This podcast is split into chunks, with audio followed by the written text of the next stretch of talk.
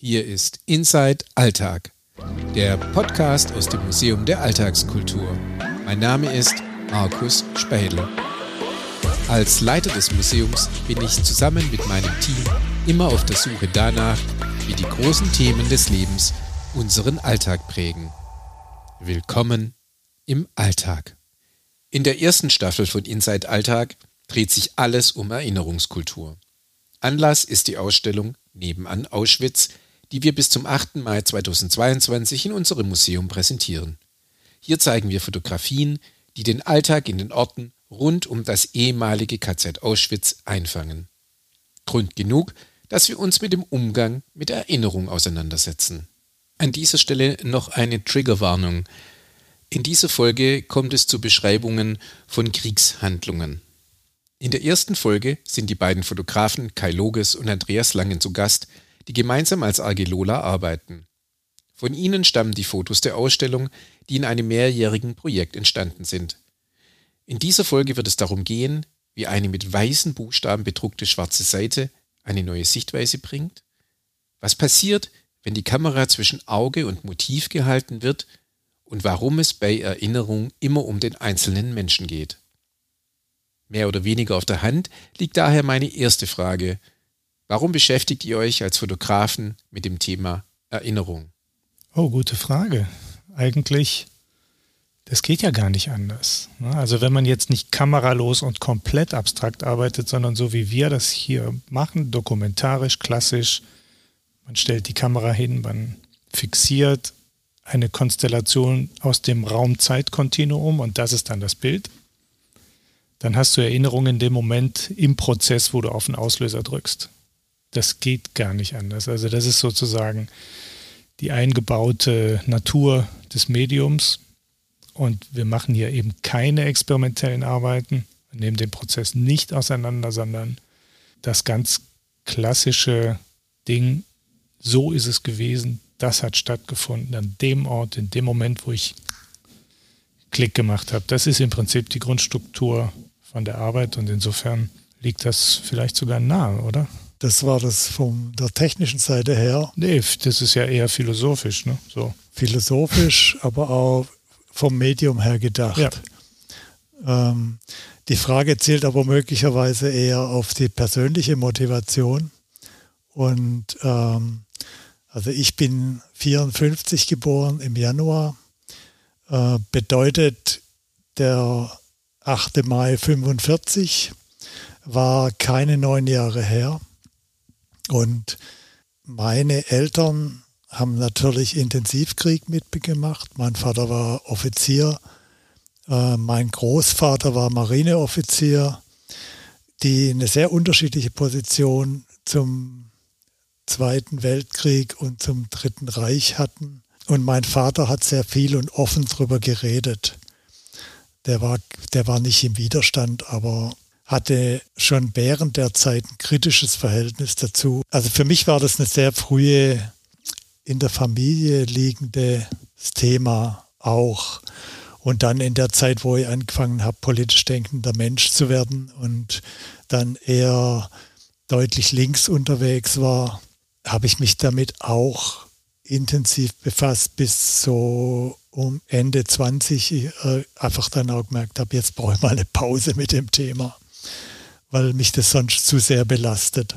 Äh, später war das dann, als ich mit Andreas Ende der 80er Jahre noch während dem Studium äh, waren wir zu einem Interview unterwegs mit äh, einem ehemaligen äh, Wehrmachtsfotografen, der Hans Hubmann. Der hat überhaupt nichts falsch gefunden und bereut. Und auf dem Rückweg sind wir in Dachau vorbeigekommen und haben einen Stopp gemacht in der Gedenkstätte dort da taucht zum ersten Mal die Frage auf, wie geht es einem, wenn man Dachau als Wohn- oder Geburtsort angibt und beim Gegenüber dann sofort die Schublade aufgeht.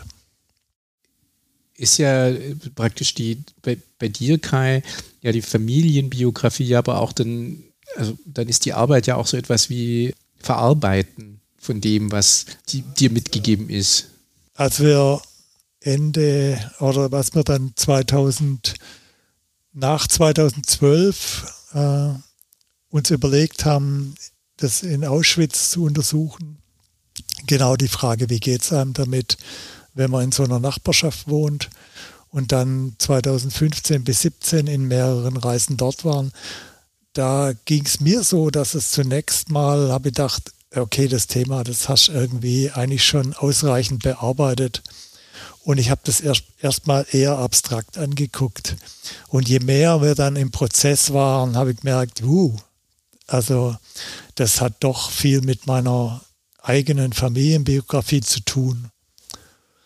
Und also zumal ich dann auch genau in der Zeit den Nachlass meiner Eltern, meine Mutter ist 2016 gestorben und dann musste, hatte ich mich plötzlich den Nachlass meiner Eltern vor mir und habe da eben auch Briefe gefunden, wo mein Großvater, der wie gesagt Marineoffizier war und auch der letzte Hafenkommandant von Genua, der nach der Gefangenschaft, also der geriet irgendwie in russische Gefangenschaft und kam dann irgendwann zurück. Und dann habe ich eben Briefe gefunden, wo der auch danach noch von, davon spricht, dass Deutschland beide Weltkriege aufgezwungen wurden und die jüdische Weltverschwörung war für ihn da immer noch real. Also da hat es mich gekraust, weil den Großvater, den ich kannte, das war eine ganz andere Figur. Das war ein eher warmherziger, zugewandter Stiller, der sich politisch eigentlich mir gegenüber nie geäußert hat. Das ist ja so ein, äh, ein, klassisches Motiv, das man hört, irgendwie Opa war kein Nazi. Genau. Wenn man sie ja oft ganz ja. anders kennengelernt hat, wie sie vielleicht der Rest der Welt kennengelernt hat. Aber das führt mich jetzt an die Frage an dich, Andreas. Also wenn bei Kai da die Motivation stark dahinter lag, wo war bei dir die Motivation für dieses Projekt? Ja, das ist eine gute Frage. Wir haben uns das gegenseitig auch gefragt und ich habe dann immer mal wieder nachgedacht und komme auf keinen so klaren biografischen Bezug. Vielleicht spielt da auch eine Rolle bei meiner Motivation, dass ich eben zehn Jahre jünger bin als du, Kai. Ne? Bei mir, Jahrgang 64, war der, das Kriegsende dann schon 20 Jahre rum, als ich auf die Welt kam und bevor ich mir bewusst wurde, was da auch so in auch nur ansatzweise bewusst wurde, um was es ging, was dann schon über 30 Jahre her. Deswegen habe ich nicht diese ganz direkte biografische Beteiligung irgendwelcher Familienmitglieder, zumindest ist da nichts überliefert. Aber mein Vater war Geschichtslehrer und hatte eine Menge Bücher zu dem Thema im Regal. Und ich habe da die Fotos gesehen und ich habe die Texte in diesen Büchern gelesen. Und die Fotos waren teilweise extrem gruselig und, und gewalthaltig. Das hat sich mir eingebrannt. Also ich weiß noch sehr gut ein Schwarz-Weiß-Foto eines toten Soldaten, der so halb in der Panzerkette hängt. Das wurde ich nicht mehr los, dieses Foto. Und dann gab es eine Lektüre, als ich mal mittags in so einer Mittagspausensituation in meinem Zimmer war, eine Schilderung einer Gestapohaft gelesen habe und einer Folterszene. Das Papier der Zeitschrift war schwarz und die Typografie war weiß. Die haben sich wohl gedacht, sie müssten das irgendwie dramatisch gestalten dann wird mir schlagartig klar, dass das ja in diesem Land hier passiert ist, in irgendwo in meiner Nähe. Und ähm, da gab es so eine Mischung aus Schock und, und Schrecken und Empörung, weil natürlich auch immer klar war, dass das Ganze ja ein unfassbar absurdes Unrecht gewesen ist. Am krassesten vielleicht bei den Juden. Wieso sollten die jetzt irgendwas schuld sein? Genauso gut hätte man sagen können, die Brillenträger oder die Linkshänder oder die Plattfüßler oder die Gelockten oder die Blauäugigen sind jetzt an irgendwas schuld. Ne? Und diese Mischung aus Schrecken und Empörung, die man mir ja vielleicht auch im Moment noch anmerkt, das ist die Bodenlosigkeit, die ich in diesem Thema sehe. Das ist eine Form von, von Irrsinn, der kommt man mit keiner Methode der Welt bei. Du kannst es analysieren, du kannst es wissenschaftlich, du kannst es literarisch mit jedem x-beliebigen ähm, Apparat angehen. Es bleibt was komplett Wahnsinniges und, und Unfassbares dabei, wie das möglich gewesen ist. Und das ist vielleicht auch der Grund, warum man das auch heute noch tut, tun kann, wahrscheinlich auch in Zukunft immer noch bearbeiten wird, weil das hört halt nicht auf. Also die, die, das Unvermögen, sich das zu begreifen und sich das irgendwie klar zu machen, was da eigentlich los war, das, äh, ja, das ist nicht zu Ende. Das ist auch nicht abschließbar, glaube ich. Sind dann eure Fotos der Versuch, das Unbegreifbare begreifbarer zu bekommen? Puh, ja, große Worte. ähm, man, man, kann das natürlich so umschreiben, aber mir wäre es lieber, wenn man das nicht so hochhängt, sondern wenn man einfach eine sehr schlichte ähm, Arbeitsanweisung sozusagen sich vornimmt. Meine, unsere Idee war, es gibt ein bestimmtes Phänomen, über das wir wenig wissen. Dieses Phänomen ist eben die Nachbarschaft. Und alles, was wir machen, ist dahingehen und mit einer möglichst unvoreingenommenen Neugier gucken, was können wir rausfinden. Eigentlich klassische Feldforschung oder man könnte, vielleicht ist es auch Journalismus, vielleicht ist es Soziologie oder ein Twitter plus der visuellen Seite. Und wenn man das nur einfach tut und die Leute reden lässt und sich die, die räumlichen Konstellationen anschaut, wie sehen die Gebäude aus, wie sehen die Innenräume aus, wie sind die Menschen gestrickt, die mit uns sprechen, in welchen Ambientes leben die, dann bekommt man irgendwann diesen Fundus von Material, und ob das jetzt der Versuch ist, dem Unfassbaren eine Gestalt zu geben oder nicht, das können sich dann irgendwie, das darf sich das geneigte Publikum überlegen. Mir reicht es, wenn ich sozusagen als Chronist unterwegs bin. Und da ja sowas wie Zeitzeugenschaft drin liegt in der Arbeit. Ähm, ich glaube nicht, dass es mit unseren Bildern möglich ist, das Unfassbare fassbarer zu machen. Äh, die Bilder der Gräuel, die sind ja, die sind ausreichend in der Welt. Und wie gut Erinnerungskultur in Gedenkstätten funktioniert, das weißt, weißt du, wisst ihr wahrscheinlich besser. Ich glaube, dass das sehr unterschiedlich ist, wie Leute darauf reagieren. Und äh, die Gedenkstätten, die können natürlich auch nur bis begrenzt das abbilden, was da tatsächlich geschehen ist. Äh, was mich da ziemlich stark beschäftigt, eigentlich auch bei jedem neuen bewaffneten Konflikt, sei es in Syrien oder sonst wo, äh, was für Traumatisierungen da in, gelegt werden, die über Generationen weg wirken. Ich habe das einfach an mir selber erfahren, dass ich eigentlich so im Rückblick gemerkt habe, wie stark mich die Traumatisierung meines Vaters auch mich betroffen hat.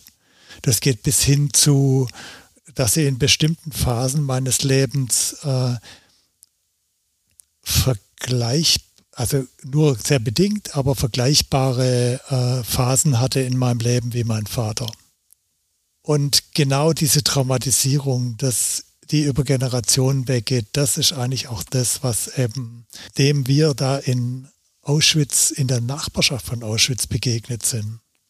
Und äh, ich glaube, über die Traumatisierung von Holocaust-Überlebenden und deren Nachfolgegenerationen ist viel gearbeitet worden.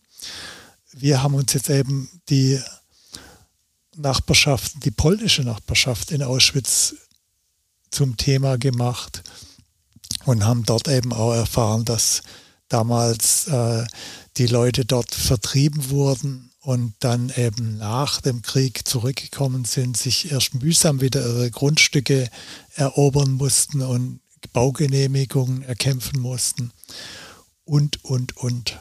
Für mich ist das Thema mit dieser Traumatisierung da schon sehr wichtig ich finde, das ist ja etwas, was in der Arbeit ja ganz wichtig ist, weil eure Arbeit ist ja und die Ausstellung ist ja keine Ausstellung über den Holocaust oder über die Shoah, sondern es ist ja eine Ausstellung, es sind Arbeiten über den Umgang mit diesem Erbe, das die Menschen dort vor Ort haben und das wir alle irgendwie auch haben. Und wie lebt man mit diesem Erbe? Bei Ihnen ist es räumlich und tatsächlich die Vertreibungen, die in den Familien geschehen sind, aber halt tatsächlich immer diese Chiffre des Holocausts direkt vor sich zu haben, direkt nebenan eben zu wohnen. Und das ist ja etwas, was, was ich ja das besonders Herausfordernde finde. Also darin dann die Frage zu stellen, wie gehe ich eigentlich damit um? Wie gehe ich mit diesem, mit dieser Erinnerung an das, was da passiert ist, eigentlich um? Weil sich meiner Meinung nach ja die Kontexte in den letzten Jahrzehnten da komplett geändert haben. Ihr habt schon eure Jahrgänge genannt. Äh, wir haben uns nicht verabredet darauf, aber 54, 64, ich bin 74 geboren. Da haben wir auf der einen Seite viel gemeinsam, weil, glaube ich, wie uns äh, Nee, wir haben, glaube ich, auch schon sehr viele Unterschiede, weil in, als ich in die Schule gegangen bin, der NS-Staat sicherlich anders behandelt wurde, als du in die Schule gekommen bist, Kai, und als du in die Schule gekommen bist, Andreas. Es gibt einen großen Unterschied, das hatte ich im Vorgespräch ja schon gesagt, und das ist für mich auch diese Frage nach der Serie Holocaust, die viel auch eben in den Erinnerungen in der deutschen Gesellschaft verändert hat als äh, die Serie rauskam, war ich fünf. Ich kenne im Endeffekt keine Welt ohne diese Serie. Ihr schon. Und das ist ja etwas, was ja in Deutschland stark verändert und was ja auch etwas ist, was in eurer Arbeit rauskommt, dass es eben nicht mehr um diese trockene Zahl der sechs Millionen ermordeten Juden geht, sondern es sind auf einmal Individuen, über die da gesprochen wird. Und ihr greift ja in euren Arbeiten ja auch ganz stark eben auch die individuellen Schicksale auf, dem, wie ist der persönliche Umgang dort. Wie wichtig ist euch eben genau dieses Herausstellen eben dieser, dieses individuellen Umgangs und dieser individuellen Belastungen, beziehungsweise aber auch das Herausstellen von individuellen Erinnerungen, also dass man sich auch an Menschen erinnert und eben nicht nur an, an Zahlen. Ja, ist eigentlich das A und O. Also ist die einzig gültige Währung, würde ich mal so sagen. Ähm, wenn es nicht um einzelne Menschen geht, worum denn dann? Also das ist eigentlich, finde ich, der Maßstab, an dem sich alles, was an Politik stattfindet und dann im größeren Sinne an Historie messen lassen muss. Also es geht immer nur darum, wie geht es einzelnen Leuten und wie geht es dann in der Summe einem Kollektiv. Ne? Daran bemisst sich, ob irgendein System, irgendeine Ideologie, irgendeine Wirtschaftsweise eine humane ist oder eben nicht. Und insofern, das ist der, ist der einzige Faktor, der einen Sinn ergibt oder der, der einen Rückschluss ermöglicht, was ist ein sinnvolles, konstruktives, gelungenes Zivilisationsprojekt und was ist halt Humbug und im schlimmsten Fall Verbrechen. Und natürlich bekommt man auch nur über individuelle Zugänge dann irgendwann was Emotionales hin. Und erst wenn es emotional wird, sind Leute gepackt und äh, bereit, sich einzulassen und sich Gedanken zu machen und können es auch auf sich selber übertragen. Ne? Wenn ich mir vorstelle, es ist Krieg und es kommt einer in meine Wohnung rein und macht mit dem Gewehrkolben die Fensterscheiben raus und beschießt irgendwie die Nachbarschaft und die Kugeln fliegen zurück und bleiben in meiner Schrankwand stecken. Wenn es solche Bilder gibt, dann ist das auf einmal was anderes, als wenn ich höre, ja, da ist jetzt irgendwie eine Konfliktzone in der Ukraine das heißt ja da Kontaktzone absurderweise sogar. Ne? Der Kontakt besteht aber aus dem Austausch von Geschützen und Schrapnellen und aus abgerissenen Gliedmaßen und aus 13.500 Toten. Ne? Das ist, sobald ein einzelner Mensch erzählt, wie das ist, wenn bei ihm zu Hause die Granate im Wohnzimmer einschlägt oder ein Kind nicht mehr aus der Schule zurückkommt oder irgendwas in dieser Art passiert, was uns die Menschen in Auschwitz ja auch berichtet haben, Opa hat bei der Bahn gearbeitet, deswegen haben ihn die Deutschen weiter Dienst verpflichtet, weil die Züge halt rollen mussten, damit die Deportierten ins Lager gebracht wurden. Irgendwann haben die Alliierten die Strecke bombardiert, dann war Opa tot und der einzige Weg, ihn zu identifizieren, war der Ring an dem Finger von dem Rest von Opa. Dann kriegt man eine Ahnung, was das bedeutet. Und insofern sind, glaube ich, diese individuellen Lebenswege, das ist wirklich immer letztlich die, das Wichtigste. Und es hat bei uns in dem Prozess auch nicht zufällig am längsten gedauert. Also wir haben erst am Schluss nach und nach diese Zugänge gehabt, weil das eben auch am tiefsten geht. Ne? Landschaftsfotografie und Architekturfotografie kannst du immer machen. Aber Porträts mit Leuten, die sich hinsetzen und stundenlang erzählen, gehen eben nur dann, wenn diese Zugänge auch gewährt werden und gewünscht sind und wenn das individuell ermöglicht wird. Und das war bei uns auch erst gegen Ende dieses Projektes dann der Fall. Ich denke auch, dass der Blick auf die individuellen Geschichten der einzige Zugang ist, wo du ein empathisches, einen empathischen Umgang damit kriegst, eine Empathie für die Schicksale der Menschen und der Familien hinbekommst. Das ist ja, glaube ich, etwas, was, was, was sich ja da auch wirklich geändert hat. Also der, Vers der Versuch in der Erinnerungsarbeit, in der Erinnerungskultur, dieses Thema der Empathie und dieses Verständnis aber auch von welche ähm, welche Verletzungen da vorgenommen wurden. Ich meine jetzt nicht rein körperliche Verletzungen, sondern tatsächlich Verletzungen des Menschenrechts, ähm, die da vor sich gegangen sind. Und das aber auf eine, auf eine individuelle Ebene runterzubekommen. Aber was ja tatsächlich ich jetzt als besonders herausfordernd empfinde, ist doch, wenn man mit jemandem spricht über solche Themen, das sind ja hochemotionale Momente ähm, die, ja, die ja ganz tief in die, äh, in die Seele die, die, dieser Menschen gehen. Wie geht ihr in der Situation damit um? Also äh, wie schützt man sich da, schützt man sich da nicht? Also was passiert da bei euch in den Momenten, wenn solche Interviews gehen? Das ist äh, einfacher, als man vielleicht denkt, weil wir mit in dem Fall mit der selbstgestellten Auftrag das machen. Und sobald ich eine Aufgabe habe, eine Kamera in der Hand oder ein, für dich ein Stift und Notizblock. Äh, in, in der Situation selber bin ich professionell unterwegs. Das, es berührt mich, wenn ich das dann auf dem, in der Nacharbeit berührt mich das dann schon nochmal ganz anders. Wir haben als Beispiel über 30 Jahre in Krankenhäusern fotografiert und äh, haben da alle Situationen bis in im OP fotografiert. Sobald ich eine Kamera zwischen mir habe und eine Aufgabe, komme ich damit klar. Wenn ich aber nur da drin stehe und das sehe, was da passiert, würde ich es, glaube ich, nicht aushalten. Ja, da ist viel dran. Das ist ähm, tatsächlich so, dass wir ja dann in, in Birkenau oder in Auschwitz morgens aufgestanden sind und einen bestimmten Plan hatten von dem Tag. Und dann trifft man Leute und man möchte von denen wissen, was passiert, wenn Gäste kommen, was passiert, wenn du selber in die Gedenkstätte gehst, ähm, wie ist deine Familiengeschichte gewesen. Wir haben, wie Kai sagt, wir haben eine Aufgabe. Und ähm, mit dem Rüstzeug und natürlich ein paar Jahren Erfahrung im Gepäck, wie man sowas tut, da ist der Rest dann sozusagen nur noch, dass man einigermaßen freundlich, zivilisiert und, und äh, offen damit umgeht. Und respektvoll. Respektvoll, dass man nie, möglichst nichts vorgibt, möglichst wenig vorgibt, sondern einfach offen mitnimmt, was einem angeboten wird.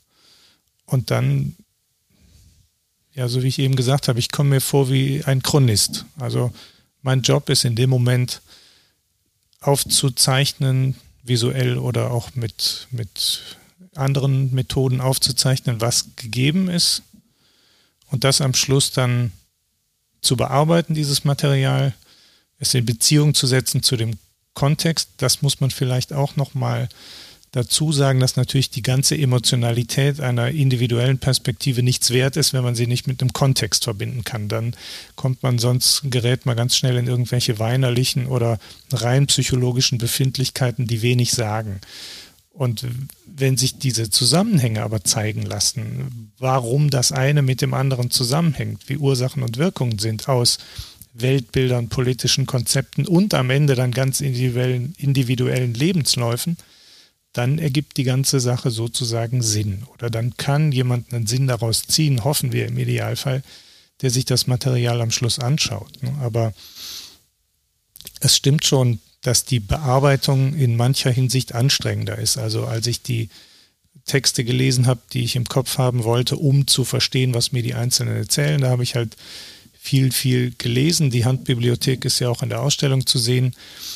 Und zum Beispiel so eine Lektüre wie das, was die Überlebenden der Sonderkommandos in Auschwitz zu Protokoll geben, also diejenigen Häftlinge, die von der SS eingeteilt worden sind, um die Gaskammern zu füllen und nach dem Vergasen wieder zu entleeren und die Krematorien auch. Das zu lesen, das kriegt man nicht in jedem Gemütszustand hin. Das lässt sich nicht jedes, nicht beliebig in den Alltag einbauen. Da kann man nicht in den Kalender schreiben, dann und dann ist Lektüre von äh, Sonderkommando ähm, Protokollen. Das ist dann schon nochmal ein ziemlich harter Schnack. Aber an diese Ebene haben wir uns ja auch bewusst eben nicht begeben, sondern wir weisen darauf hin, dass es die gibt, ähm, ermuntern dazu, ähm, sich das anzuschauen. Aber wir gehen den Umweg über eine weit weniger dramatische Situation heute, die uns zunächst mal extrem unverständlich, seltsam oder vielleicht exotisch oder vielleicht auch pietätlos erscheint, wenn man zum ersten Mal dahin kommt und sieht, Leute joggen in Brzezinka abends an dem Zaun von Birkenau entlang. Da ist der erste, die erste Wahrnehmung ist, mein Gott, wie ticken die denn? Und wenn man eine Weile da ist, merkt man, die ticken möglicherweise gar nicht anders, als ich auch ticken würde, wenn ich da wohnen täte. Aus irgendwelchen familiären Gründen. Und ähm, ja, das ist der Unterschied von dem großen Drama der Gewaltgeschichte und der, den Verarbeitungsmechanismen heute. Aber deine Frage war ja eigentlich, wie geht man damit um? Also die Kurzantwort wäre, man nimmt ein solides journalistisches Werkzeug und einen, einen ähm, Handwerkskasten, der aus Fotokamera und Notizblock besteht und versucht dann open-minded unvoreingenommen und respektvoll mit Leuten zu sprechen. Und die merken das dann in der Regel auch. Wir haben also uns, glaube ich, keinen einzigen Korb eingefangen von jemandem, der gesagt hat, mit euch spreche ich nicht. Mhm. Es ist äh, ja auch äh, diese äh, alte Definition des, des Fremden von Georg Simmel. Der Fremde ist, der kommt, äh, dem man was erzählen kann und der nimmt es mit und geht. Aber äh, übernimmt ja dann auch eine, eine Verantwortung ja eigentlich auch, oder? Ihr, ihr seid ja praktisch im Endeffekt, übernehmt ihr auch nochmal für eine Verantwortung für das, was euch, was euch geteilt wird. Ist die schwer? Also da, also bei dem Thema wird es natürlich sehr konkret und da, aber also mein ganzes Fotografenleben übernehme ich Verantwortung für die Person, die ich abbild. Also bei jedem Porträt äh, kann der Porträtierte oder die Porträtierte davon ausgehen, dass ich sie damit nicht in die Pfanne hau. Ich finde auch Politikerporträts, wo ich die in einem blöden Moment erwische, äh, die zu veröffentlichen, finde ich unfair. Würde ich nie machen. Und entsprechend hatten wir auch da nie Probleme. Und in dem Fall ist es so, dass wir wirklich die Verantwortung einfach nochmal viel konkreter wird. Was nicht bedeutet, dass ich jeden Punkt, den jemand äußert, teilen muss. Ähm, es kommt dazu, dass man natürlich eine extrem exotische Figur ist, wenn man in diesen Dörfern rumläuft mit Kamera und Stativ, weil das kommt nicht vor sonst. Ähm, die Normalbesucher der Gedenkstätten sind angemeldet, sind vormittags im Stammlager, nachmittags in Birkenau und abends wieder weg. Und dass jemand überhaupt in diesen Dörfern rumläuft und ein Fremder ist, das ist extrem selten. Das ist so selten, wie wenn Touristen irgendwie in der tiefsten Schwäbischen Alb mit Kameras tagelang durch Dörfer laufen würden. Das wird man da auch recht bald merken, dass die da irgendwas tun. Und so waren dann die Reaktionen auf uns. Die Leute waren teilweise auch einfach neugierig, ne?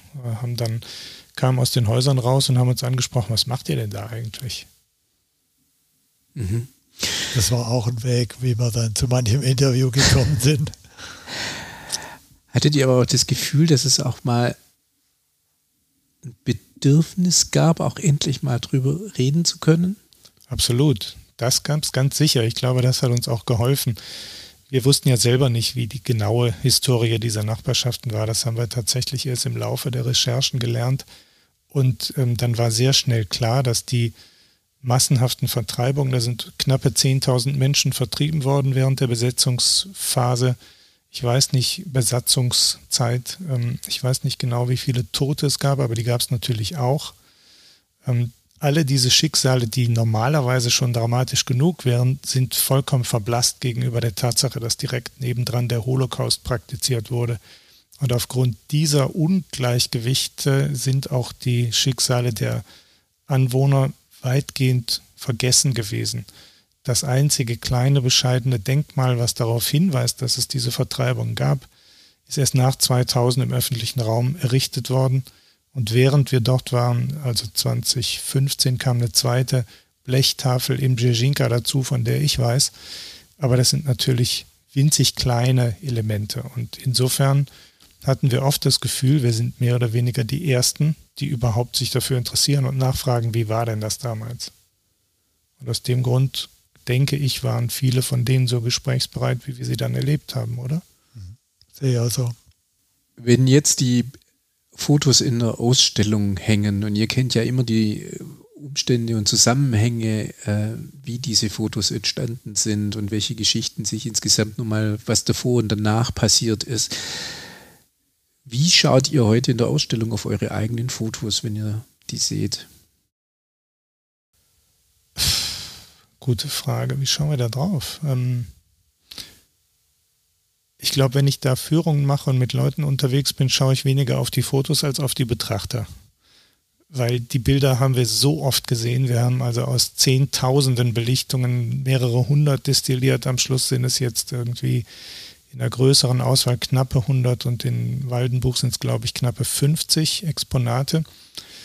Das ist so viel gucken, nochmal gucken, nochmal gucken, dass es irgendwann auch sozusagen, man, man kann sich dem Bild nicht immer mit derselben Aufmerksamkeit oder vor allem Frische und Unschuld und äh, Überraschungsfähigkeit äh, nähern wie jemand, der das zum ersten Mal sieht. Aber wenn ich sehe, wie die Leute darauf reagieren, dann merke ich immer, uff, das geht offenbar ziemlich tief. Also ich bin selber schon so abgebrüht sozusagen und ich bin so gewohnt an dieses Material, dass ich fast schon aufpassen muss, dass ich noch den passenden Tonfall treffe, wenn ich darüber spreche, dass es nicht zu beiläufig und zu alltäglich wird.